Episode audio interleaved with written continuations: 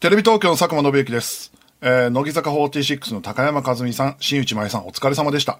2021年1月20日水曜日、この時間は私テレビ東京の佐久間信之が日本放送からお送りしてまいります。今日は体感ということで、1年で一番寒い日ということでね、体感といえば、皆さん知ってます？上島竜兵さんのお誕生日です。おめでとうございます。しかも、えー、60歳ということで還暦を迎えたということですね。これ有吉さんもなんかさっき、ね、ツイートしてましたね。おめでとうございますみたいなね。何がすごいってやっぱ、1年で一番寒い日に生まれた芸人、それが上島さんっていう、この、なんつうの現代のなんか、あの、逸話みたいな 話なんだけど、ナチュラルボーンということで、やっぱこれ生まれが違いますよ。いやー、でも上島さんがもう60か。俺、上島さんとお仕事したことって実は1回しかなくて、それが、えー、三え、20年前の、えー、入社2年目の時に、サマーズとダチョウの若手で笑っちゃったよっていう深夜の、えー、ネタ番組があって、テレビ東京初めての曲制のネタ番組。だ俺たち作り方もわかんなくて、あの、ネタをね、あの、ネタ見せってあるじゃん。あの、要はリハーサル。その時に普通漫才とかって、コントじゃない限りは全部やる必要ないのよ。だって頭からさ、生放送じゃないんだから、あの、どうもよろしくお願いしますって終わりのきっかけだけもらえばいいのに、俺たち全然わかんなくて全部見たっていう。全部見て、結果、あの、技術とかもスタッフも全員、あの、本番誰も笑わなかったっていう 全部見ちゃったから。っていうぐらい知らなかった初めてのネタ番組がダダチョウさんで、そこで俺、おぎやはぎと劇団一人と出会ったんだから。だから、そういう意味できっかけの番組くださった方なんだけど、何せそっから20年仕事したことないからね。あの、あの、上島さんの情報は、劇団一人か、みひろの志村さんと飲み会からの情報しか聞い聞いてないから。で、毎回上島さんが途中で寝ちゃったって話しか聞かなきゃないから、だからもう仕事はほぼ知らないんだけど、でも、あのーおめでとうございますと思いますね。上島さん60歳おめでとうございます。で、まあ、このね、一番寒い日と言ってるけど、寒さを肌で感じることはないんですよ、私は。なぜかというと、今日はですね、この番組リモートでお送りしています。これ、だから乃木坂の皆さんもリモートなんでしょ？っていうことは、水曜は一部二部ともにリモートで、すごくない？日本放送にパーソナリティが誰もいないっていう。いや、これ恐ろしいね。作家の福田もリモートだから自宅にいんのよ。だから、それでもうラジオできるんだねっていう。あのー今日俺、あの仕事の事情で、あのーそっち行けなくて、で、自宅でやってるんですけど、あのだから他の、まあ、やってる仕事はそのうち解禁されるんですけど、でね、あの、だから俺今日一日ね、まず、カナダにいる人と打ち合わせたの。それもリモートでやるわけじゃん。ズームでね。で、その後、午後一でミックスがあって、番組のミックスがあったんだけど、番組のミックスも、よっぽど音にがこだわるやつじゃなかったら、もうリモートでできるのよ。だから今日ゴッドタンのミックスを家でやって、で、そのまま、えっと、別件の、その、まだ途中の仕事のやつやった後、あちこちオードリーの収録あったんだけど、俺今回リモートで参加してるからね。だら画面上に出っ歯のまま、あちこちオードリーカンペとか出す必要ないんだけど、その、スタッフとの打ち合わせとか、もしカンペ出せるんだったら、佐久間さんパソコンに打ち込んでくだされば、そのまま出る、出ますんで、つって。っていうまま、で、俺今日生放送こう自宅でリモートでしょ？だから俺ずっと自宅にいんのよ。だから。アンラックイス探偵みたい。あの、そのまま。で、俺金沢住めるよ、だから。このまま。いや、っていうかマジで、俺本当に、だから収録、まあ収録は大抵行くけど、収録で2週間に1回東京に出てきちゃえば、もうそれだけは、で、俺別に金沢で寿司食いながらできますよ、本当 カカニが食いたいとかって言って。いや、すごい時代になそれは、それはさ、アミューズもさ、なんかさ、なんか情報出たじゃん。本社を機能を富士山に移転するとかね。そういうのもできるもんだよね。思うわ。だからね、あの、皆さんこのテンションで話してはいますが、あの、家族は寝てます。え、こんなパーソナリティいます？あの、だからね、あの、こう楽しく話してんだけど、ほんのちょっと気を使ってますからね、私。家族が起きたら終わりです。なぜかというと、あの嫁がぶち切れて部屋に来て怒鳴られてパソコン壊されるじゃないですか。その様子が全国ネットで流される。あの、今、これどういう状態かっていうと、自分のパソコンの方に、あの、福田とか斎藤とかスタッフの顔が映ってんのね。LINE の通話で繋いでんの。で、日本放送から借りてる iPad とそのアプリと、を、あの、マイクで、えっと、こうやってオンエア乗ってんのね。サウと繋がって。だから、この iPad が嫁が起きてきてぶっ壊されたら終わり。あの、ニコ生の神回。あの、ニコ生の例の神回。あの、一生ネットに残るやつ。あの、なんか、うるせえなーって言ったら母親が来てさ、全部ぶっ壊すやつ。大変よ、だから。うん。だから、盛り上がった生放送をお送りしながらも、嫁と子供だけは起こせない。ただね、我が家の構造上、俺の部屋が一番リビングに近くて、嫁と娘の部屋から離れてるんですよ。だから大丈夫なんですけど、だから、全部締め切って、あの、それで喋ってるし、あの、エアコンも切って、あと加湿器うるせえから切って、加湿器すげえうるさいから。さっきあの、リハの時に加湿器鳴らしてたら、佐久間さんやっぱそれうるさいっすねって言われたから、加湿器も切ってる。この状態で お送りしてますけどね。あ だからね、あの、徐々に寒くなってきてるよね。いや、しょうがないよ、これ。ずっとガーってなってることになっちゃうからね。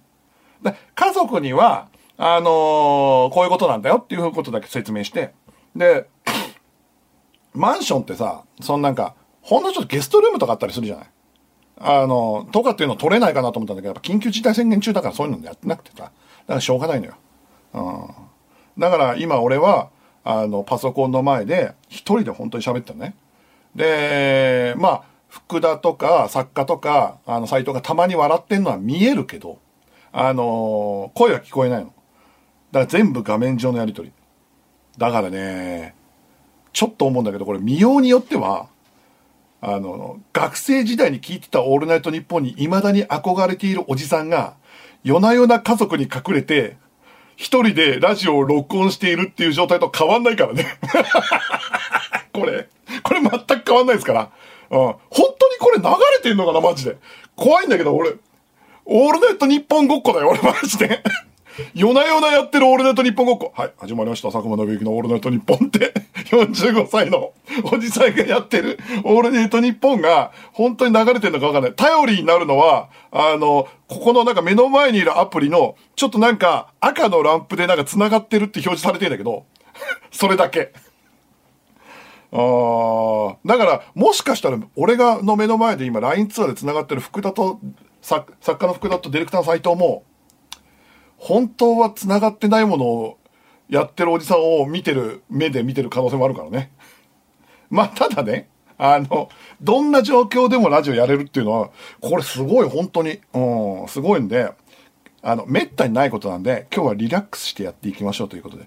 これ、なんでかちょっと待って、リスナーと全く同じ状況だからね。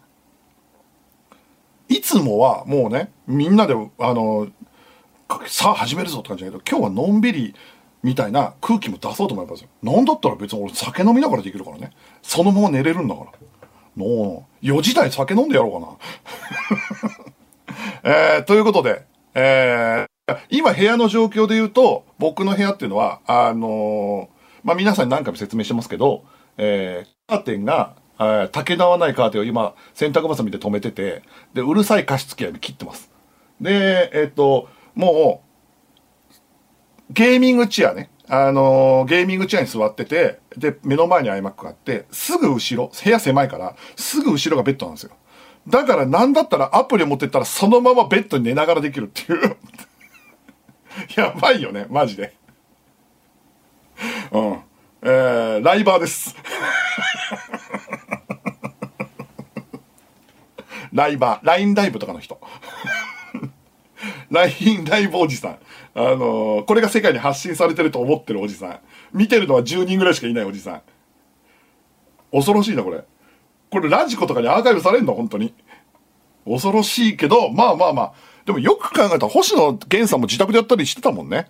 だからできるってことなのよ。おーと、だそう。だから乃木坂もリモートだからね。うん。じゃあもう、今日は、そんな滅多にない回ということで、えー楽しみながらやっていきたいと思います。でもやっぱシステムがすごくてさ、あの福田からの、なんかカンペというか、えっ、と、そろそろ行きましょうか、みたいなのも、あの、リアルタイムで目の前でド、Google ドキュメントで来るし、メールも、え、あの、来たメールも全部差し込みでこの、俺のパソコンの前にポップアップで来るんだって。だから、もう全然すごいよ。うん。これはもうほんと、うん、と思いましたね。だからこんなシステムで、えー、やっていきたいと思います。えー、それでは今週も始めていきましょう。佐久間信之のオールナイトニッポンゼロ。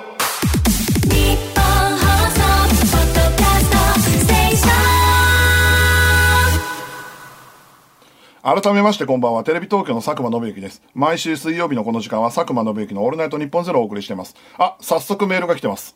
えー、ラジオネーム寿司食えねえ。冒頭で日本放送からお送りしますと言ってました。訂正してください。そっか。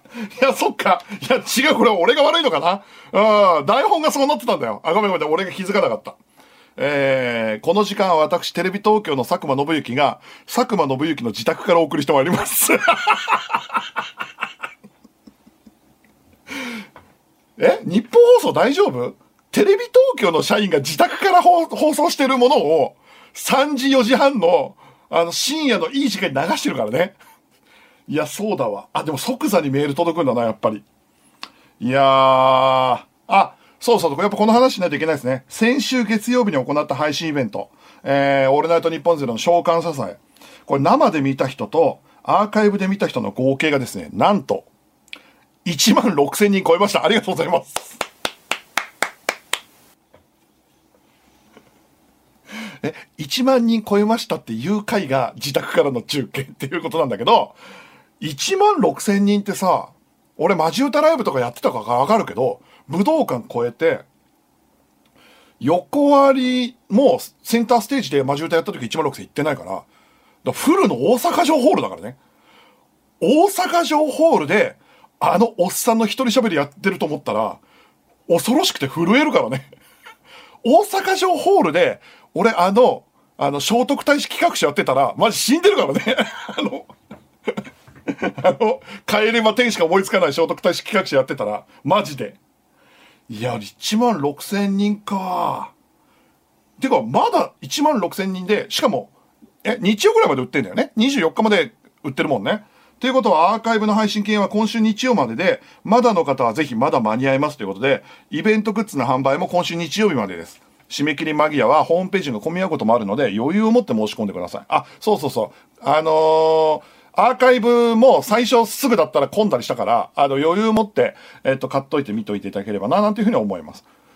特にね、やっぱり、あのー業界の人とかも見てくれたんだけど、日村さんなんてわざわざ買ってみてくれてさ、佐川さん見たよってわざわざ言って、わあ、萩さんと話面白いねっていうのと、よく喋るねって言ってた。言ってたけど、でも、あの、いろんな人が買ってみたりしてんだけど、あの、矢作さんとのトーク、あの、矢作さんとって初出しの話がすごい多かったから、あのー、あれだけでもすごい価値があると思うんで、ぜひ聞いてみてください。見てみてください。えー、中止になった東京国際フォーラムのイベントのチケットは払い戻しを受付中です。ご希望の方はお忘れなくお願いします。延期の日程は調整中ですので、決まり次第発表いたします。詳しくはイベントホームページをご覧ください。あと、その、ちょっと、一個、あの、今緊急事態宣言は、日本だけじゃないじゃない。ロックダウンしてるとこっていろんなとこあるけど、それでさ、ニュースが一個気になるのがあってさ、カナダ・ケベック州で、犬ではなく人間の男性にリードをつけて散歩することで、新型コロナウイルス対策の夜間外出禁止令を免れようとした女性が罰金を課されたんだって。で、ケベック州では午後8時以降の外出が原則禁止されているが、自宅の近所での犬の散歩は認められてんのよ。これなんかね、あの、カナダだけじゃなくて、ロサンゼルスとか、えっ、ー、と、いろんなところで犬の散歩だけは認められてんだよね。だから、あの、罰金約12万課されたけど、自由の制限は拒否して、夜間外出禁止令の期間中、毎晩私は犬の散歩をするつもりだって警戒つけたんだって。これすごいよね。だから抜け道ってことでしょ？犬の散歩って言ったら外出に出れると。だから、あの、人間の男性にリードをつけて、こいつは私の犬なんで、いいですよ、散歩できますよねって言ったっていう、マジで本当あの、ブラックミラーみたいな話なんだけど、世にも奇妙な物語みたいな話なんだけど、俺このニュースすげえ好き、すげえ好きなんだけどさ、これ、女性のコメントは出てんだよ。なんだけど、どっちかっていうと聞きたいのは、犬になるって決断した方の男の方のコメントだよね。それが、いや、私は犬なんで大丈夫です。私はあの皆さん、私は犬なんでって首輪つけられながら言ったってことでしょ知りたいよね。で、これだけ調べると夫らしいんですよ。旦那さんらしいんだけど、これ話し合いで、じゃあ俺が犬でいいよってなったのか、それとも、あの、夫婦の中の力関係もしくは性癖が、もう、いやいや、それは俺が犬っしょってなったのか、有無を言わせられなかったのか、どっちなんだろうなと思うよ。尻に敷かれるどころじゃないからね。でも、なんでいけると思ったんだろうね。っていうか、どうして外出したかったのかなどうしても買い物したいのかあったのかなでも、買い物はさ、外出禁止令ってことはさ、店は全部閉まってるわけじゃん。だから、散歩以外ないってことでしょ？そうだよね。外出禁止令で店は開いてないもんね。ってことはもうただ外に出たいだけでしょ？ただ外に出たいだけで、必需品を買うとかわけじゃなくて、嫁のために犬になれる男？すごいよないや、うちもそこそこシビアな家庭ではあんのよ。あのーただ犬の扱いはされたことないよ。カーテンも買ってもらえないし、加湿器も新しくて、いや、カーテンも買ってもらえないもダメなんだよな。カーテン買ってもらえない、もう、うちの嫁はラジオ聞いてないんだけど、カーテン買ってもらえない話だけ話しすぎて、会社の全然知らない取引先の人に、カーテンって買ってあげられないんですか？って言われたんだって。だから、あの、回り回ってやっぱその伝わっちゃうから、一回だったらバレないんだけど、連呼するのは良くないんだ、やっぱり。え、私ってカーテン買ってあげられないっていうか、別に、不満ないって言ってたじゃんって言われたの。確か俺不満ないって言ってんだよ。カーテンよりも欲しいものはあるわけ。だから、そのカーテンを優先してないだけ。だから俺が悪いの。あの、これを聞いてるちょっと奥さんと関係する取引先の皆さんでリスナーの方がいたら、もう二度と嫁にカーテンのことは言わないでください。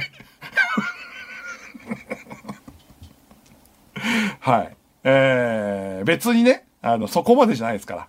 そもそもそういう、あの、だからその、あのーなんつったらいいの？あの、奴隷というか、あの、言うことを全部聞かされるみたいな、下僕的な関係ではないですから、うちは。ちゃんと。健全です。ではメールを募集しましょう。雑に扱われた話を送ってください。えー家族に学校に職場でいろいろあると思いますので、雑にね。俺はね、一個だけあるのは、あのーこの間、娘が、あのーマフラー買ってもらってたの。寒いからっつって。で、えっ、と、マフラーを、えー奥さんと娘で触って、ああ、やっぱカシミヤってこんな、いいねって言ってて、ちょっと奮発したからねって言ってて、あ、カシミヤっていいねなんつってて、あ、そうなんだっつって触って、で、俺もその日外だからマフラーしてたの。で、ああ、そうなんだと。俺も自分のつけてるのカシミヤと思ってたから、それで娘の触って、ああ、これツルツルだなと思って、で、俺も自分のマフラー触ったらゴワゴワなの。あれ？俺がカシミヤだと思ってるものと、娘のやつの触り心地が違うと思って、で、あのーこれってカシミヤだよねって言ったら、いえ、あんたのはウールだよって言われて。俺の、あの、マフラーだけ、ウールだった事件っていうのが、あの、発覚してんのよ。俺はずっとこれをカシミヤだと思ってて、カシミヤと、俺の思ってるカシミヤはウールだった事件っていうのが、あの、先々週ぐらいに起きてんだよ。っていうのが最近起きてた。うん、これも奥さん買ってくれたマフラーなんですけどね。だから全然、あの、でもうちは、円満ですよ。言っときますけど。受付メールアドレスは、サクマアットマークオールナイトニッポンドットコム。サクマアットマークオールナイトニッポンドットコムです。メールを送ってくれたリスナーの中から抽選で5名に番組ステッカーをプレゼントします。さて、この番組はスマートフォンアプリのミクチャでも、東京都千代田区有楽町ニッポン放送第3スタジオのライブ映像とともに、同時生配信でお届けしています。さらに放送、あ、そうだ、すいません。ミクチャでは放送してません。えー、なぜなら今日は自宅でやってます。えー、また来週からミクチャでやりますので、来週、えー、今は違います。えー、ライバーです。俺の動画は、福田と斎藤しか見れてません。え、もう LINE ライブでもう中継しようかな。ミクチャ、ミクチャ俺が自分で繋げばいいだけだっていうのもあるんだけどね。まあまあそういうのもありますけど、えー、放送しておりますのでよろしくお願いいたします。えー、ではここで一曲、 andymori でピース。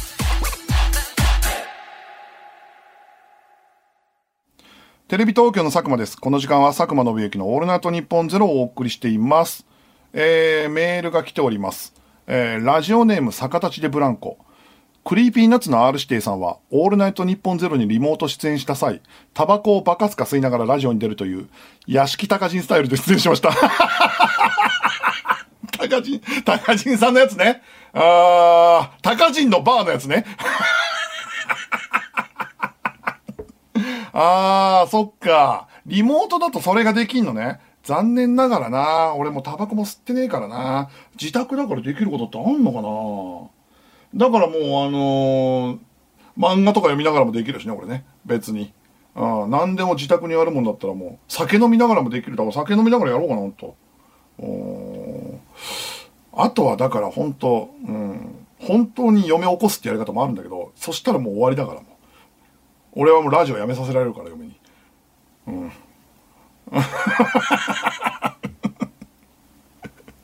ああえー、続きまして、京都府ラジオネーム、布団の上で3年。よくあるニコ生の神会の一つに、タバコの不始末がティッシュや段ボールに移り、火事になる瞬間が放送に載ってしまうものがあります。今日の放送、くれぐれも気をつけてください。いやいやいやいや、あの、何？その振りは絶対乗らねえから。その振りは絶対乗らないし。あー。あ R 指定か。R 指定やってくんねえかな。R 指定、R 指定やってくんねえかな。自宅からのリモートで。うん、そういえば今日ね、あちこちオードリーに Creepy Nuts が、えー、っと、来たのよ。めちゃくちゃ面白かったよ。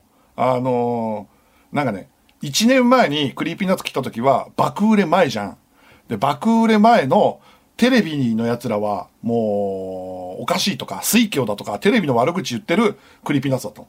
で、この1年間爆売れした結果の Creepy Nuts が、いや、大変っすねってオードリーに相談したら、若林が、お前らがそうなってくるのを待ってたよっていうトーク。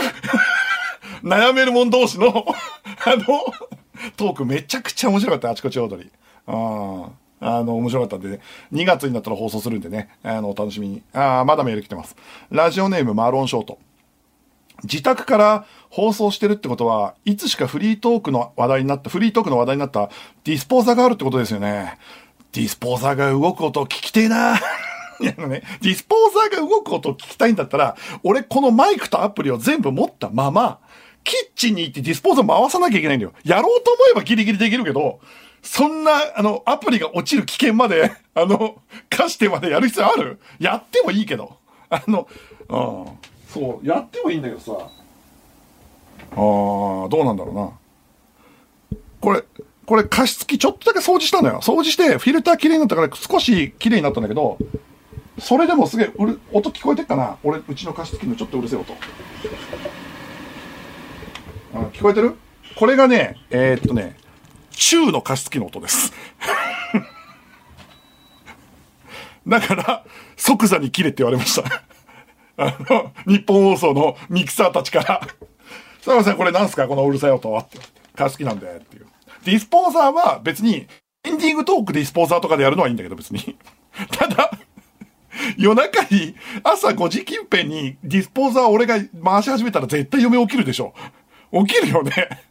怖いんだけど。まあいいけど。はい。まあまあそんな感じですね。っていうふうに、えー、思ってますね。っていうのがありながら、あの、今週、う、さっき、もうついさっきの話なんだけど、一個。あの、ツイッター見てたら、あの、アメトークの、えっと、告知が流れてて、40歳までバイトしてる芸人の週に、あの、の告知が流れてたの。で、ああ、そんだ、40歳までバイトしてる芸人でやるんだ。えすごい珍しい企画だなと思って見たら、そこに、まあ、40歳までバイトしてる芸人だから、要はそんなに売れっ子が出てるわけじゃないわけ。そしたらそこにさ、あの、神宮寺獅子丸っていう、あの、劇団一人の射程の、えー、45、6歳の芸人さん、ピン芸人さんが出てんだけど、俺、衝撃を受けて、なぜなら今週のゴッドタンでも、劇団一人の新射程オーディション、神宮寺獅子丸の後継者を探そうって企画やんのよ。今週、アメトークとゴッタン両方に神宮寺獅子丸が出てたよ。こんなことあります？テレビほとんど出てない芸人さんだからね。え？神宮寺獅子丸っていつ売れたんですか？俺たちが知らないうちに いつ売れたんですか？あのね、手を言うのをびっくりして、それちょっとツイートしたわけ。そしたら、すぐ、即座に、あのカジさんから LINE が来て、カジさん、あの、アベトークのプロレスのカジさんから LINE が来て、ツイッター見たよえ、何なのこの偶然？気持ち悪いんだけど。え、俺たちが獅子丸を売り出そうとしてるように思われたら嫌だなっていう あの、なんか、俺と梶さんが、共通、共、共同してタイミング測って、これから佐久間くん、獅子丸を売ろう、みたいになって、やってんじゃねえかって思われてんじゃねえかって、梶さんも不安になっちゃって。キリン川島さんみたいな 次のキリン川島さんだみたいな。わかんないけど、っていう話になって、で、本当に偶然だから、俺も梶さんに、そうですよね。いや、うちは、あの、いろんな事情はあるけど、この企画は、まあ、もともとやろうとは思ってたけど、11月、去年の11月ぐらいに、あのー、他の芸人さんが、コロナとか濃厚接触とかで休んだ時に1本足りなくなって急遽取った企画なんですよ、なんつったら、あ、そうなんだ。ったら、また LINE 返ってきて、うちも11月末に撮ったんだよ、つって。あの、年末スペシャルに売れっ子が大集合しちゃうから、そっちにスケジュール割いたから、あの、売れっ子が出なくてもいい企画はいつかやろうと思ってたら、それで撮ったんだよ。え、そこも一緒ですね、つって。で、俺が、あ、でね、うちはそれで撮ったんですけど、あの、年末年始は強い企画出しちゃうじゃないですか、つって。で、あのー、だこういう企画って1月の中頃に出したらちょうどいいかなと思って出したんですよ、つったら。うちも全くそうだよって言ったから、これはね、偶然じゃなくて必然だったっていう、あの、そりゃ同じ時期に流れるなっていう あの、本当に奇跡の偶然でも何でもなくて、ちゃんとロジックが噛み合って、あの、11月の、あの、売れっ子が忙しい時期に撮って、で、えー、落ち着いた頃に流すっていうのがたまたま被ったから同じ週になったっていう。そしたらさ、獅子丸のツイッター見たらさ、あとは水曜日のダウンタウンだけだなってつぶやいてて、いや、マジであいつ、あいつ、あいつって言っちゃうけどさ、あの、そんなんじゃねえんだぞっていうのが、あの、ちょっとだけ思ったっていう話が一個だけあってっていう。それはもうつい最近、さっき起きた話なんですけど。あとね、あのー、先週の話なんですけど、あのー、タレント打ち合わせ。あの、普通はリモートでやるんですけど、えー、たまに、えっ、と、ロケ先だから、あの、タレント打ち合わせどうしても、あの、その現場に行かないとできないとかってこともたまにあるのね。で、まあ、タレント打ち合わせで、えっ、と、まあ、ちょっと郊外まで行かないけど、そこの駅からちょっと離れたハウススタジオみたいなところに行ったんですよ。あるタレントさんとの打ち合わせに。で、えー、そこでそのタレントさんが収録してて。で、その収録終わった後に軽くタレント打ち合わせしてもらって、で、そこ駅から少し離れてるから、現場にはみんなでタクシー行ったわけ。でね、えー、終わって、で、まだなんか、えー、打ち合わせが残ってたみたいなんだけど、俺だけちょっと別件があるから先に戻ろうとして。で、えー、帰ろう、駅まで戻ろうと思ったんだけど、まあまあまあまあ、夜7時ぐらいね。で、えー、ネットで、えー、Google マップで検索したら、駅まで歩って15分いかない、12、3分だったのよ。12分とか出てたのかな。これってさ、タクシー呼んで乗るのはちょっとあれじゃん。えっ、ー、と、歩って行けば12、3分なんだから、まあ初めての街だけど、まあ地図見りゃよくわかるだろうって感じで歩き始めたの。で、まあ大体この場所ねって言って分かった分かったっつって。で、歩き始めた。で、歩き始めてもう1、2分でスマホが震えたのよ。それで電話が来たわけ。で、画面見たら娘なわけ。え、え、なんだろうと思って電話取ったら、あの、塾からとかの夜の道の帰り道。で、えー、まあまあ我が家では、えっ、ー、と、人通りが少ないとか、あとは暗いとこに行くたとか、そういう時って、まあまあなんかあったら、えっ、ー、と、家族に電話してきて電話した方がいいんじゃないっていうこと言ってるから、で、えっ、ー、と、普段は奥さんと話、俺に電話来るのがほとんどないから、だ普段奥さんと話したりしてんだろうけど、その時繋がんなかったのね。それで俺に電話かけてきたんだと思うんだよね。あの、で、えっ、と、いつもは人通り多い道なん全然。そこもね。なんだけど、緊急事態宣言中じゃん。だから、夜が思ったより全然人がいなくて。だから、えっ、と、俺に電話で、まあ、繋いだ。だろうね。で、親としては全然危ない道じゃないけど、まあまあ緊急事態宣言出てて人があんまりいなくて夜道は、夜道っていうほどの夜じゃないから19時ぐらいだから。なんだけど、まあまあ、それだったら電話してくるのはいいよ、そうだよなと思って。で、電話で、おじゃあじゃあいいよいいよ、まあそうだよなって。そっちの方が安心だから家着くまで電話しようって。で、お父さんはって聞かれたから、あ、俺俺は全然いい。俺も今歩ってて、駅まで歩ってことだから、全然電話できるよ。つって。あ、そうなんだ。つって歩き始めた。で、しかも最近ホラー小説読んでたから怖いんだよね、とかっていう、みたいな話して、ああ、そっかそっか、ってって。そういえば、俺も好きだった新世界よりっていう小説があって、ホラーの。それ読んでて、あの、うわ、怖くろとかって言ってたばっかだから、暗闇怖いよね、なんつって、そんな話してた。で、何の気もない話を娘としながら歩ってたら、これほんのちょっと嬉しいわけよ、実は。なんでかっていうと、もちろん夜道は心配。でも、これさ、頼られてんじゃん。頼られてるわけよ。もう中2ともなると、頼られることなんかなくなるわけ。ね。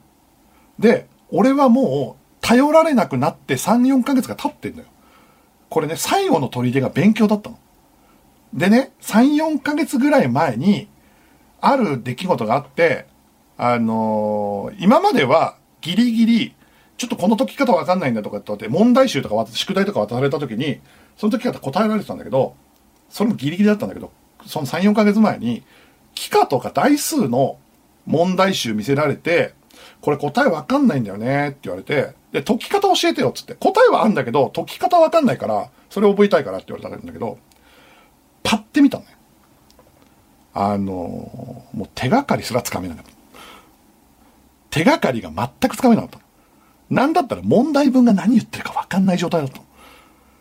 え、俺こんなのやってねえと思うんだけどなと思って。で、その時にどうしようかなと思って、あの、いや、分かってる。解き方は分かってんだけど、その、俺が、俺のパターンが、中学レベルじゃないかもしんない。高校でのやつかもしんねえから、つって、あのー、それだとお前がさ、あのー、その、早稲田のパターン覚えちゃうから、今俺中2のパターンだから、習ってないパターンで教えるとあれだから、一回ちょっと答え見してって。で、え、なんで？って言われて。いやいや、その、と、解き方だけ一回教えてくれたらそれで解けるんだったら別にじゃん、新しいやつだって、つって。いや、違う違う、うん。いや、いや、わかんない。逆に俺の覚えてるパターンが古いパターンかもしれないから、確かめたいから見して、つって。で、そういうやりとりで、わかんないんじゃないのと。いや、わかるけど、つって。いやいや、はいはい、自分で考えます、みたいな。いや、わかんだけど、まあでも自分で考えた方が伸びると思うよ、つって。っていうやりとりが3、4ヶ月前にあって、そこからもう聞かれないっていう3ヶ月、4ヶ月。そこから3、4ヶ月ぶりの頼られてる事象だから、これはちゃんとやんなきゃいけないと。しかも楽勝なミッションなわけ。だって電話してりゃいいだけなんだから。これはもう楽勝よ。楽勝で電話してればもう信頼が取り戻せんだからと思って。楽しい話しながら家までたどり着かせて、つっても10分かかんない道のりですよ。最近読んだ漫画の話とかね。あの、最近もう呪術廻戦が好きだから、呪術廻戦の話とかしながら歩ってたら、パッて俺気づいた。俺、パッて見たら、え、俺、俺どこにいんだろうなと思って。うん、だだっ広い公園にたどり着いたのよ。夢中で喋ってたから 娘を飽きさせないように夢中で喋ってたら、どこなのかわかんない場所に俺がたどり着いて、だだっ広い公園にたどり着いて、で、さっき地図見てなんとなく把握したつもりだったんだけど、これは全然違うとこにたどり着いてんのかなっていうパターンで、あ、これ、スマホで地図見ようと思ったのね。間違えてるからってったんだけど、その時気づいたの。そうすると、俺耳に当ててるスマホ話すことになるじゃん。そうすると、その沈黙が離れ、生まれて、娘にの黙ってることになるから、それはダメじゃん。父の威厳が薄れるから。だから、あの、電話を話さないまま、さっきの地図を思い出そうと思って、目閉じて、さっきの地図を思い出そうと思って、あの、この、あの場所からの道のりを思い出して、それで戻ればいいだけだと思ったんだけど、やっぱ全然浮かばないんだよね、地図ね。それ初めてなの。あのー、さっき適当に見てるし、さっき適当に見てるから俺違う場所にたどり着いてるし。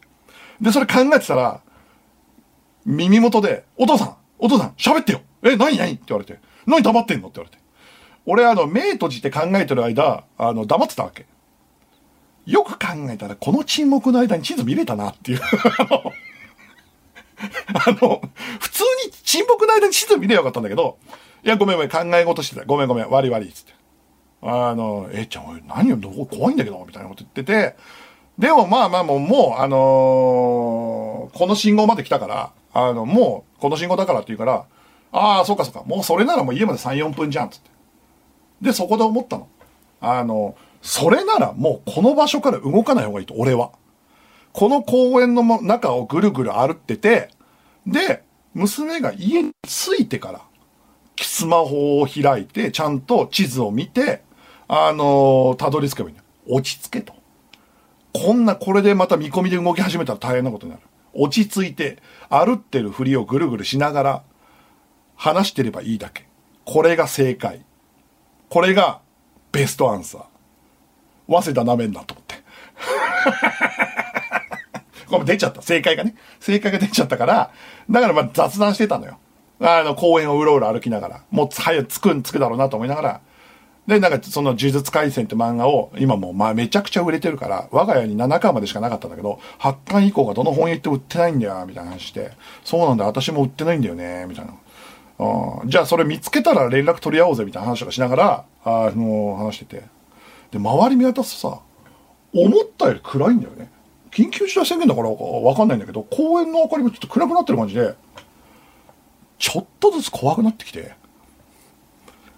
だ、だだっ広い公園にさ、で、明かりも少なくてさ、歩ってたらさ、ちょっと怖くなってきて、でもこれはさ、それは絶対ダメじゃん。だって俺は娘を怖がらせないために電話で繋いでんだから絶対ダメじゃん。で、ダメだね。で、もうちょっと明るいとこを探して歩こうと思って。で、歩き始めた時に、その時角から、ウォンっつって、あの、巨大な、あの、影が飛び出してきたの。で、俺、あーって言っちゃったの。それ娘が、え、なになになになになになになにっていう。でも、あ、なんでもない、なんでもないって言ったんだけど、あの、ゴールデンレトリーバーなのよ。あの、あの、散歩に喜ぶゴールデンレトリーバーが、あの、郊外の方だから、あの、お、おばさんを引きずって、あの、散歩してるゴールデンレトリーバーが現れて、それがもう、飼い主でぐいぐい公園だからね、それいるじゃん、散歩。で、俺が、うわーと思って、心臓バクバクしながら、娘は、え、なになになになにうわって言ったじゃんって言って。いや、違う違う違う。忘れ物。忘れ物思い出したっつって。忘れ物思い出して、うわーとか言わないじゃん、みたいな。いや、うん、大事なもの忘れたからって。大事なもの忘れる。大事なものロケ先に忘れて何忘れたのって言われたから。思いつかなかったから。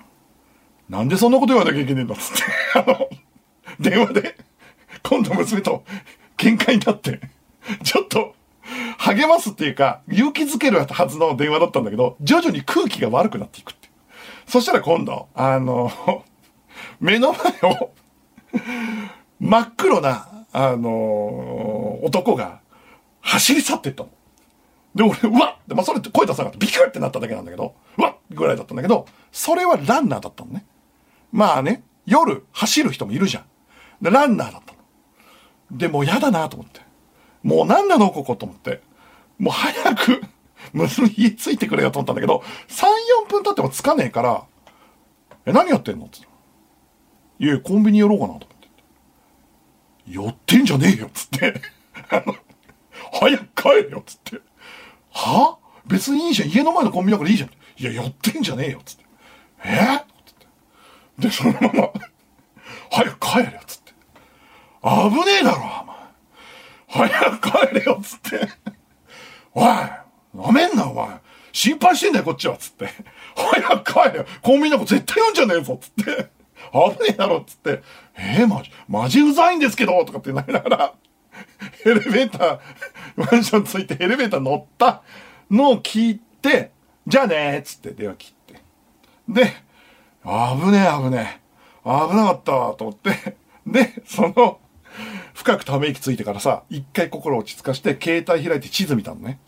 そしたらね、駅まで16分って出てて、あの、遠ざかってたっていう だから、遠ざかってたから、通りに出て、手上げて、あのー、乗ったよね、タクシー。そしたらね、3分で行き着いた。うん。初めっから別にタクシーに乗って駅前で喋ればよかったんだけど。日本放送、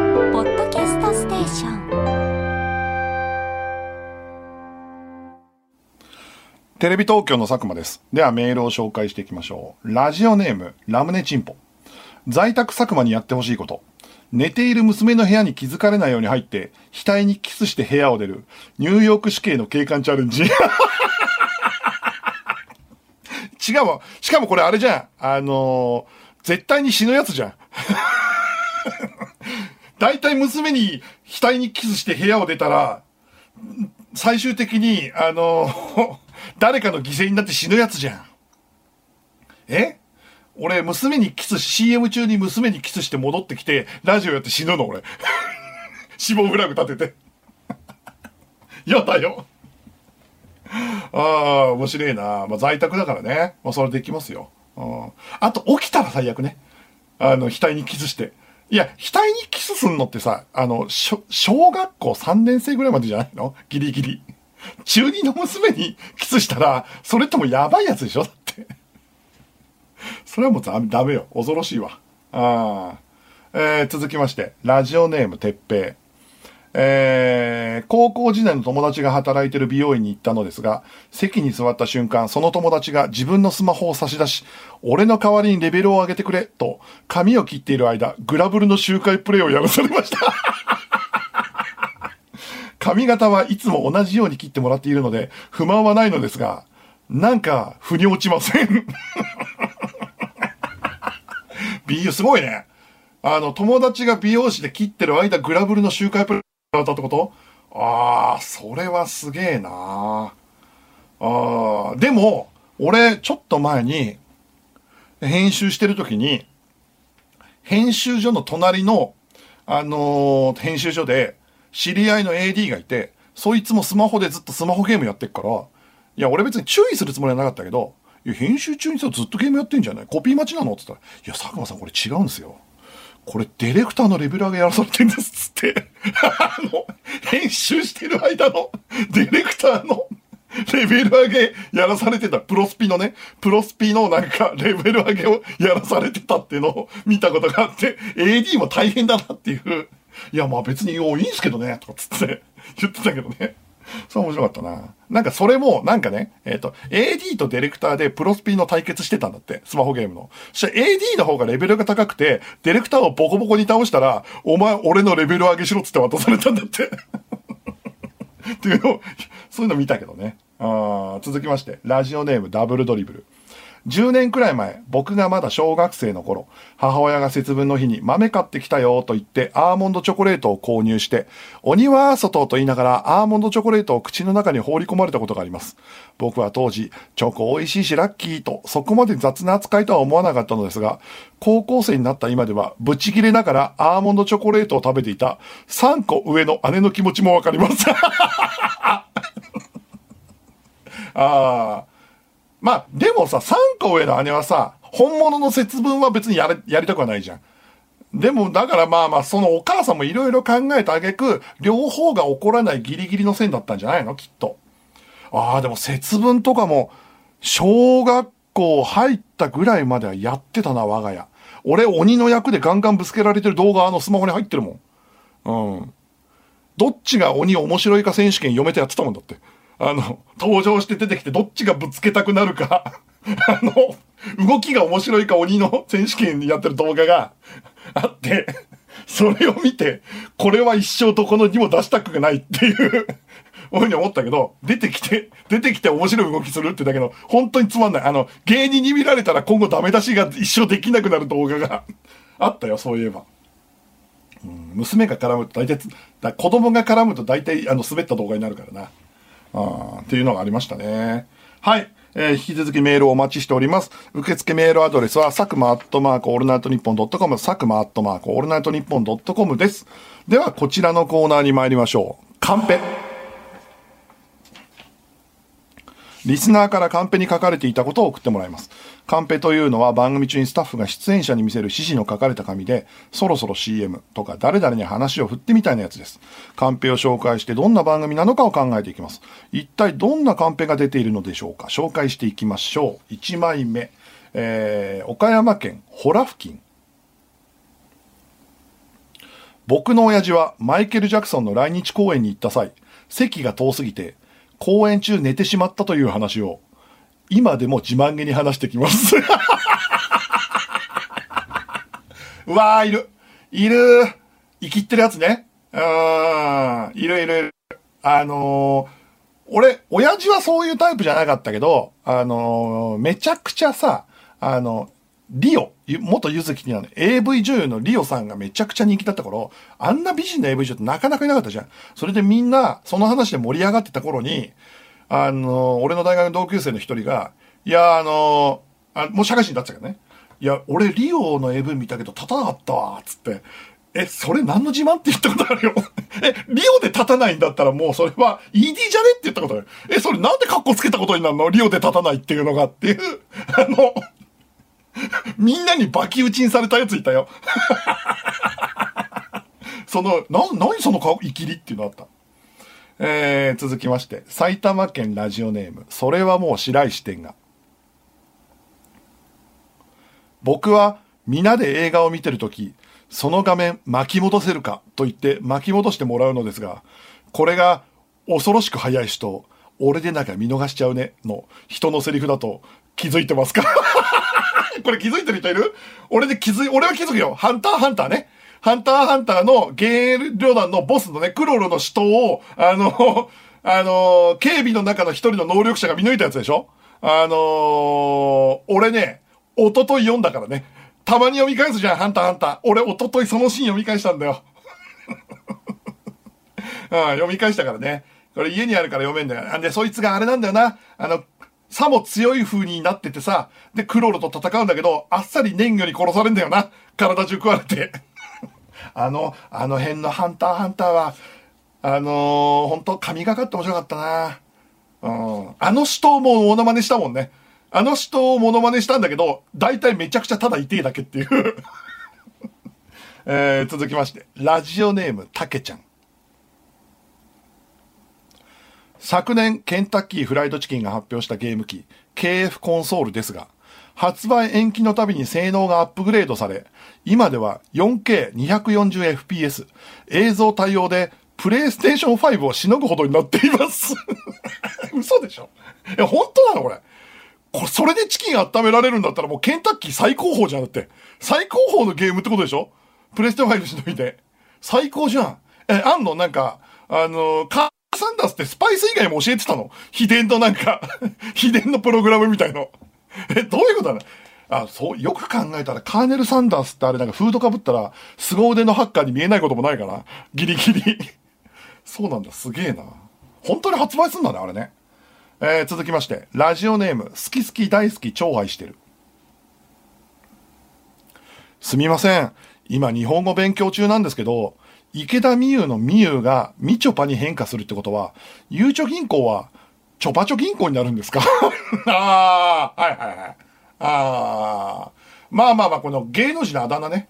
みちょぱ理論って、あれでしょ？みちょぱっていうのはチョッパーが好きだからチョッパーがついてるんでしょ？まあそれもよくわかんねえけど、まあそうなってんでしょ？ってことは、ゆうちょ銀行が何のキャラ好きかによるよ。だから、うん。3時だったら、まあ、うん。ゆう、ゆう三次銀行、あ、じゃあ三次町銀行とかになるし、うん、なるわけだし、うん。ローだったらロー町銀行になるわけだし。あと、全然関係ない話だけど、なるわけだしってことはねえか。なるわけだしではねえか。ごめんごめん。あのー、危ない危ない。俺、ほら、今、世界中に一人ぼっちで放送してるから、今ちょっと一人よがりになってたわ。うん。うん、今、ニートラジオだったから。に、あえー、引き続きカンペに書かれていたことをお待ちしております。受付メールアドレスは、サクマアットマークオールナイトニッポンドットコム。メールの件名にカンペと書いて送ってください。テレビ東京の佐久間です。この時間は佐久間宣行のオールナイトニッポンゼロをお送りしています。あの、ネットフリックスのルパンはフランスのオリジナルコンテンツで各国でランキングしているミステリーなんですけど、あのールパンに影響を受けた主人公が25年前の父親の無実の、父親が自殺した事件の復讐をかけて、裕福な一家に復讐を試みるんだけど、これ、あのーまあ、えー黒人の、えーフランスの黒人の、まあ、移民の、が主人公なんだけど、ちゃんとね、あの、アルセーヌ・ルパンの、あの、原点を、エッセンスがしっかり入ってて、かつ現代的な犯罪者、復讐者として楽しめて、これね、5話しかないから、シーズン1。あっという間に終わるんで、これめちゃくちゃ面白いです。ぜひご覧ください。えー、メール来てます。ラジオネーム、ごまみそ。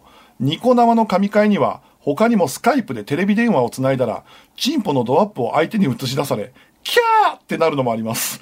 佐久間さん気をつけてください。いや、それそうなると、あの、俺にポコチン見せんのは福田か斎藤しかいないのよ。これ生放送中に あの、福田か斎藤がポコチン見せ始めたら、それはもう本当にやばいラジオ。俺もうやっていけないからね。それか、あのーメール選んでくれてるから画面で青を振ってるヒロシが、作家のヒロシが急にパッてつけたら、ヒロシのポコチン映ったら、あの、全くリスナーには関係ない神会だったから、スタッフ同士でポコチを水やる神会って何なの？えー、続きまして、北海道ラジオネーム、パパスとトンネラ。在宅佐久間チャレンジ。黒電話が鳴る中、出来たて熱々のお茶漬けを一気に食べる。ただいまお茶漬け中チャレンジ。これもう懐かしいな。懐かしいけど、出来たて熱々のお茶漬け一気に食べたら多分俺から、口の中が全部火傷して、後半多分ふがふが言いながら喋ることになると思うけど。うん。あと、まあまあ猫舌なんだよな、俺な。熱いの一気にはいけないんだけど。あれなんだったな？なんだった？あの CM。えー、佐久間信之のオールナイトニッポンゼロ、ここで西日本放送でお聞きの方とお別れとなってしまいます。1時間付き合っていただきありがとうございました。この後も聞ける方お付き合いください。テレビ東京の佐久間です。この時間は佐久間信之のオールナイトニッポンゼロをお送りしています。メールが来ております。ラジオネーム4日そ。一方、その頃隣の部屋では、夫、こんな夜中だってのに、今日もお隣さんが大声出してるよ。妻、あの年齢で一人暮らしでしょそれは寂しいのよ。夫、今度会ったら声をかけてみようか。妻、それがいいわね。やべえやつだと思ってんだ。まあ、やべえやつだと思わいや、ベランダに繋がる窓開けてなかったら多分ね、あの、お隣さんにも聞こえないからね。うん。空想の妻と子供の思い出を語る男でしょうん。全くいないさ、妻と子供のエピソードをずっとさ、パソコンに向かって一人で録音する。えー、それをドリームエンタメラジオと言い張る。あと、本当は働いてもいない。本当は家族もいない。俺の脳の中だけで行われているラジオ。それ、悲しくなってくるけど。いや、これでもパッて思ったら本当にそうかもしんないからな。本当に、やべえ、あのー、福田とか斎藤とかが映ってる、あの画面をもっと大きくしよう。もっと大きくして届けよう。あー、怖くなっちゃうよ。あー。やっぱブースでやるのがいいなっていう気持ちはありながら、えー、続きましてメールが来てます。東京都渋谷区、渋谷区、ラジオネーム早朝のスケーター。雑に扱われた話ですが、友達と6、7人でパーティーをした時、買い出しに行った友達が、おのおの好きそうな飲み物を1本ずつ買ってきてくれたのですが、他の友達がコーラやオレンジジュースをもらう中、僕が飲み、もらった飲み物は、水でした。6、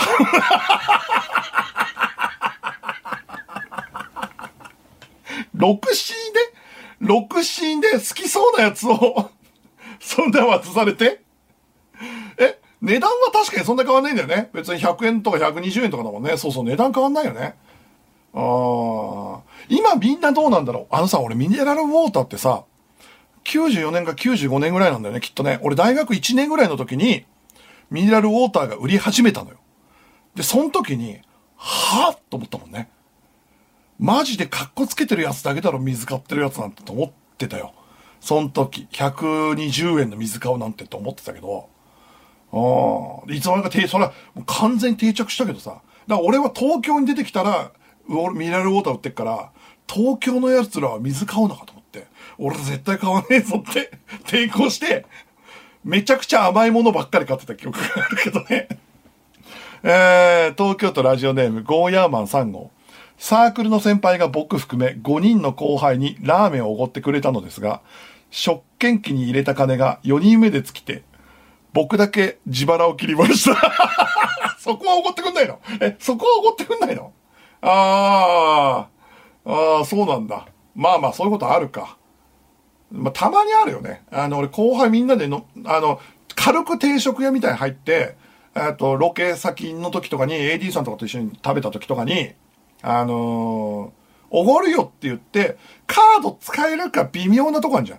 そこで3000円ぐらいしか持ってなくて、あのー4000円とかで、後輩4人ぐらいとか3人ぐらいいて、ごめん、1000円だけ出せるっていう格好あるさ。それか、ちょっと金を下ろしてくるわって走っていこうとすると、そうすると後輩が止めるじゃん。あ、いや、いいっす、それなら払いますってなるじゃん。それでさ、なんかさ、3000円おごってんのに、おごってない感じ出ない？そういう時ってなんか、あの、すげえかっこ悪い感じ出ない？俺たまにやるんだよな。あの、全部スイカとかに切り替えちゃってるから現金持ってねえからさ。そういうことあるんだよな。わかります。この気持ちはすごいわかります。えー、では、こちらのコーナーに参りましょう。企画書はラブレター。リスナーの皆さんに送っていただいた一行の企画書を紹介していきます。えー、さあ、どんな企画書が届いているのでしょうか。1枚目です。ラジオネーム、王冠ビール。通販サイトやサブスクの履歴を見て、一番最初に利用した時の思い出を語ってもらう番組。私が会員になったのは。あー、これはいいね。いい企画だね。あー、なんだろう、俺だったら。なんだろう。いつ、だいたいいつから入ったんだろう。Hulu ははっきり覚えてる。結構4、5年前にゲームオブスローンズが見たくて入った。Hulu、その時は Hulu でしか見れなかったのよ。で、ネットフリックスはね、多分、多分だけど、ブレイキングバッドかシャーロックだと思うんだよね。シャーロックが NHK の BS かなんかでやった時に見逃して、どうしても見たいなと思ってネットフリックスにあると思って入ったんだよね。で、その後ブレイキングバッド見て、めちゃくちゃ面白いなと思って、いろんなものを見たんだと思うな。Hulu はね、ゲームスロー、オブスローンズ見終わった後、一回解約、解約したのを覚えてるんですけど、ネットフリックスはそこからずっと入り続けてますからね。アマプラは、アマプラは多分、えっと、動画サイトのためだけじゃなくて入ったんだと思いますけどね。あ、これいい企画じゃないですか？いろんな人の知りたいな。えー、続きまして、ラジオネーム豆乳おからクッキー。これさっき作ったんだけど、から始まる怖い話。あー、これさっき作ったんですけど、スマップ、スマップって解散の理由ってとかっていう 話とか。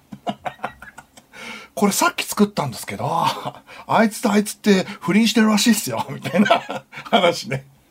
それでハードル超えられたらすごいけどね。これ相当難しいよ。俺あの、クズか宝かっていう企画どうなるかわかんないライブ、あの、わかんない企画をやってみようみたいな、あの、ライブやってんだけど、その中に、これ嘘なんですけどっていう企画やろうかなって思ったんだけど、結局芸人と、これが一番ハードル高いから、やるなら最後にしましょうっつってまだやってないもんね。うん、だからこれ相当大変だと思います。でもいい企画だと思いますね。えー、続きまして、ラジオネーム、スネーク。30年間天然パーマだと思ってたが、実は親が定期的に夜中こっそりパーマをかけていて、本当はサラサラヘアだと知らされたら、というドッキリ。おいめちゃくちゃ面白いじゃん。めちゃくちゃ面白いけど、めちゃくちゃ面白いけど、めちゃくちゃ人間不信になるけどね。だってさ、あのー自分はサラサラヘアなわけじゃん、多分きっと。ってことは、あの、親は天然パーマだから、両親がね、俺実の子じゃないかもとかつって思って育ったわけでしょ？家系にいないっつって。で、それが 30年間 ずっとて、ずっとパーマかけてたのを知ったら、何のためにってなるよね。何のために、俺、俺、養子だったのと思ってたって思っちゃうよね。それはね。わかります。えーいいんじゃないですか。えー、続きまして。神奈川県ラジオネーム、ズーくん。年明けと同時にサイトをハッキングしていき、誰が一番最初に神社のホームページをハッキングできるかを競う競技。IT 福男。ああ、面白いじゃん。面白いじゃん。で、あれなんでしょ？あのみんなで一斉に行くとさ、福男は怪我するやつ絶対出てくるじゃん。だから、エロサイト踏んじゃったり、あの、あの、ブラウザーがぶっ壊れたりし、ハッキング途中に逮捕されたり、で、どんどん脱落していって最終的に神社がハッキングできて。いいじゃん、IT 福男と。それで服は来ねえけどな。服は来ねえけど。あとさ、なんか今日のやつも、今日のニュースも怖いよね、ツイッターで、あの、トレンド流したり、吉岡里帆さん、里帆さんのインスタ？あの、ハッキングされたんでしょ？トルコ人がなんか勝手にインスタライブやってたんでしょ？吉岡里帆がインスタライブやってると思って開いたら、謎のトルコ人がやってたんでしょ？あれどうよ俺見てないからわかんないんだよな。どうだったんだろう。どうも吉岡里帆ですってやったら相当面白いけどな。違うんだろうな、多分な。トルコ語で喋ってたんだな、きっとな。ああ、面白いじゃないですか。いいでしょうね。続きをし、次行きましょう。岐阜県ラジオネーム、一蘭食ってまた一蘭。早押しを極めすぎて、スタジオに1時間早く入り、クイズを答えようとする、伊沢拓司。ああ、もう、早押しをね、どんどん極めすぎて、もう分かっちゃう、分かっちゃうんだよ。今日のこの番組のこのスタッフだったら、はいはい、こんな問題を出すはず。じゃあもうちょっと先に行って答えちゃおっかな、つって。で、答えて。うーん、なんとか、つって。うんゴッドタンとか答えて。ピンポンつって。そのピンポン誰がやってんだよって。それか、あ、これだったらすごくない？あの、将棋の封じ手みたいに、全部入れて、あの、スタッフに渡しといて、今日の問題の答えですって、全部開けて、全部外れてますみたいな。あー、これいいね。伊沢くん、伊沢拓司チャレンジ、すごいいいじゃん。えー続きまして、えー続きまして、メールが、えーラジオネーム。背中にはいつも幸せのポップコーン。天気予報中。あれ？おかしいですね。今日は降水確率ゼロなのに、と、天達が大粒の涙を流す。特ダネの最終回。うん、うん、うん。あ、これすごくいいし、あのーありそうだし、あのーもう目に浮かぶんで、あの、目に浮かぶから、あの、もう特ダネの最終回見なくていいです。天達が号泣するところは、あの、もう別に見なくてもいいです。はい。えー、引き続き企画書をお待ちしております。受付メールアドレスは、佐久間アットマークオールナイトニッポンドットコム、佐久間アットマークオールナイトニッポンドットコムです。メールの件名にラブレターと書いて送ってください。では、ここで一曲、佐野元春ザ・コヨーテバンドで、エンターテインメント。テレビ東京の佐久間です。えーではメールを紹介していきましょう。えー東京都ラジオネーム大根だらけ。吉岡里帆のインスタライブですが、謎のトルコ人が歌を歌ったりしてました。犯罪のためのなんか、あのなんか卑猥なこととかそういうことじゃないんだ。単純に陽気に歌ってたってこと？あ、じゃあ、もしかしたら間違えたとか、そういうこと？吉岡里帆を狙ってやったの？ああの子のインスタをっていう、だってそういうことは日本人にアピールしたいってことでしょ？そういうわけじゃないんでしょ？偶然なのかな？たまにあんのかな？そういうことも。あーまあ、とにかく面白い事件だけどな。えー、続きまして、ラジオネームマー君。在宅佐久間にやってほしいこと。あ、ちょっと待って、在宅佐久間にやってほしいことチャレンジって募集してないんだけどね。まあいいよ。近所迷惑にならないように小さな音で夜空の向こうの口笛を吹く夜空の向こうをこっそりピューピューチャレンジ。あー、面白いけどな俺口笛全然できないんだけどな。やってみる。一応やってみるわ。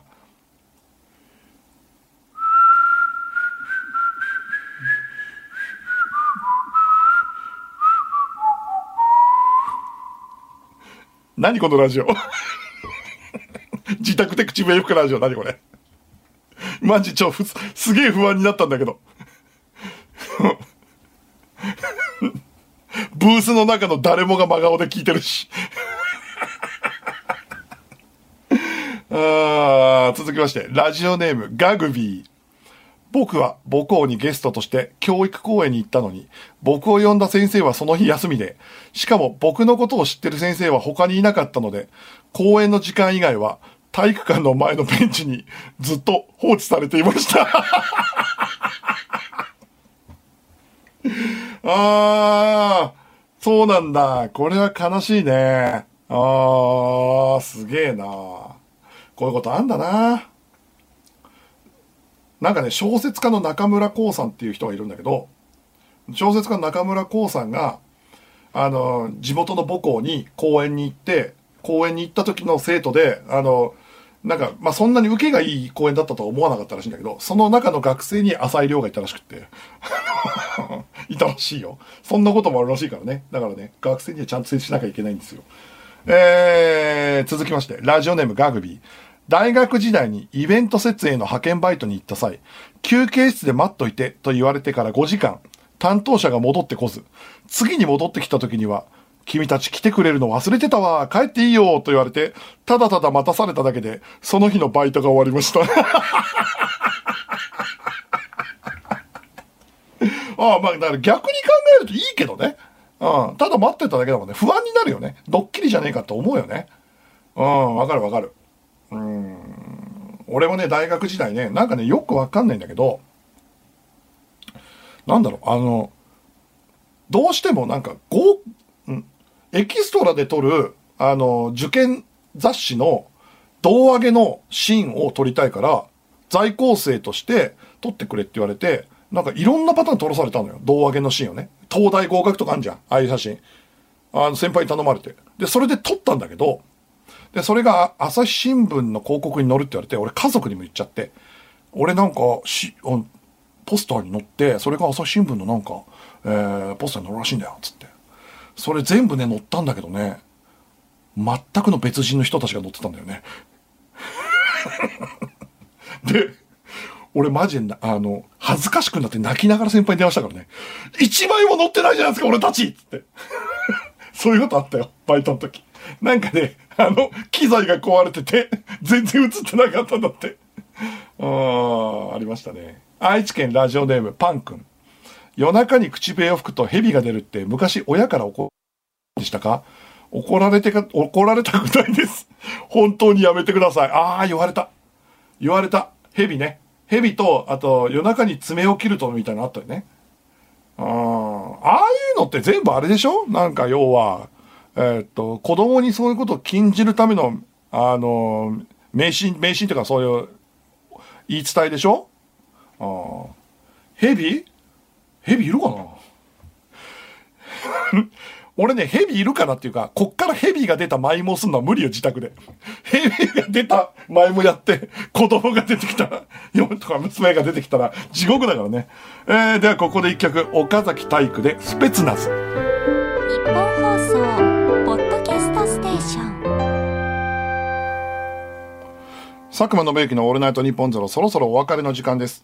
えー、初めてのリモート放送なんですが、えー、まだ技術的には何の問題もなかったんですけど、やっぱあれですね、あの、スタッフの笑い声が聞こえないと、すげえ不安になるっていうのだけはもう間違いないです。皆さんもそうだったんではないでしょうか。これ本当に大事、お客さんというか、えー、うん。あと単純に寂しいっていうのがある。っていうのと、あとやっぱね、拍手笑いは怖くてできない。家族が起きるから。それがありますね。だからまあまあまあ、来週はまた普通にブースに戻ると思うんですけど、えー、今日だけ、えー、お付き合いいただきありがとうございました。自宅放送にね。えー、メールが来ております。ラジオネームジャイアント厚彦。佐久間さん、カーテンを開けて窓の外を見てみてください。空に輝く三つ星が並んだオリオン座が見えますよね。今、僕も同じオリオン座を見てます。リスナーとパーソナリティ、今星空の下で繋がってますよ。うるせえな。いや、あのね、カーテン開けてもいいんだけど、俺今、あの、あの、カーテンが、あの、ギリギリ閉まってる状態なのよ。あの、洗濯バサミで。だから開くじゃん。そうすると全開になっちゃうの。全部バサって開いちゃうの。いや、あとね、あのーそれ有楽町のスタジオでも一緒だから別に。自宅じゃなくても。毎週そうだからね。えー続きまして、ラジオネームヒロ。ディスポーザーの音初解禁ということで楽しみにしていました。一体どんなサウンドなのか 楽しみにしてます。え、ディスポーザー？え、この機材全部持ってキッチンに行けばまあギリギリ行けるけど、行く？一応行ってみる？え、あと1分。え、じゃあもうちょっと行ってみるか。え？嫁が起きないように移動しなきゃいけないんだけど、え、ちょっと待って。マイクと機材持ってキッチン行けばいいのね。えー、っとね。えー、えー俺夜中に何やってんの？ちょっと待って、今廊下、廊下撮ってるんでね。今、廊下入って、今キッチン撮ってるんで、ちょっと待ってね。えー、っと待ってね。えキッチンに着きました。えー、着きました。えー、ディスポーザー、オン。あ、ちょっと、あ、ちょっと待っ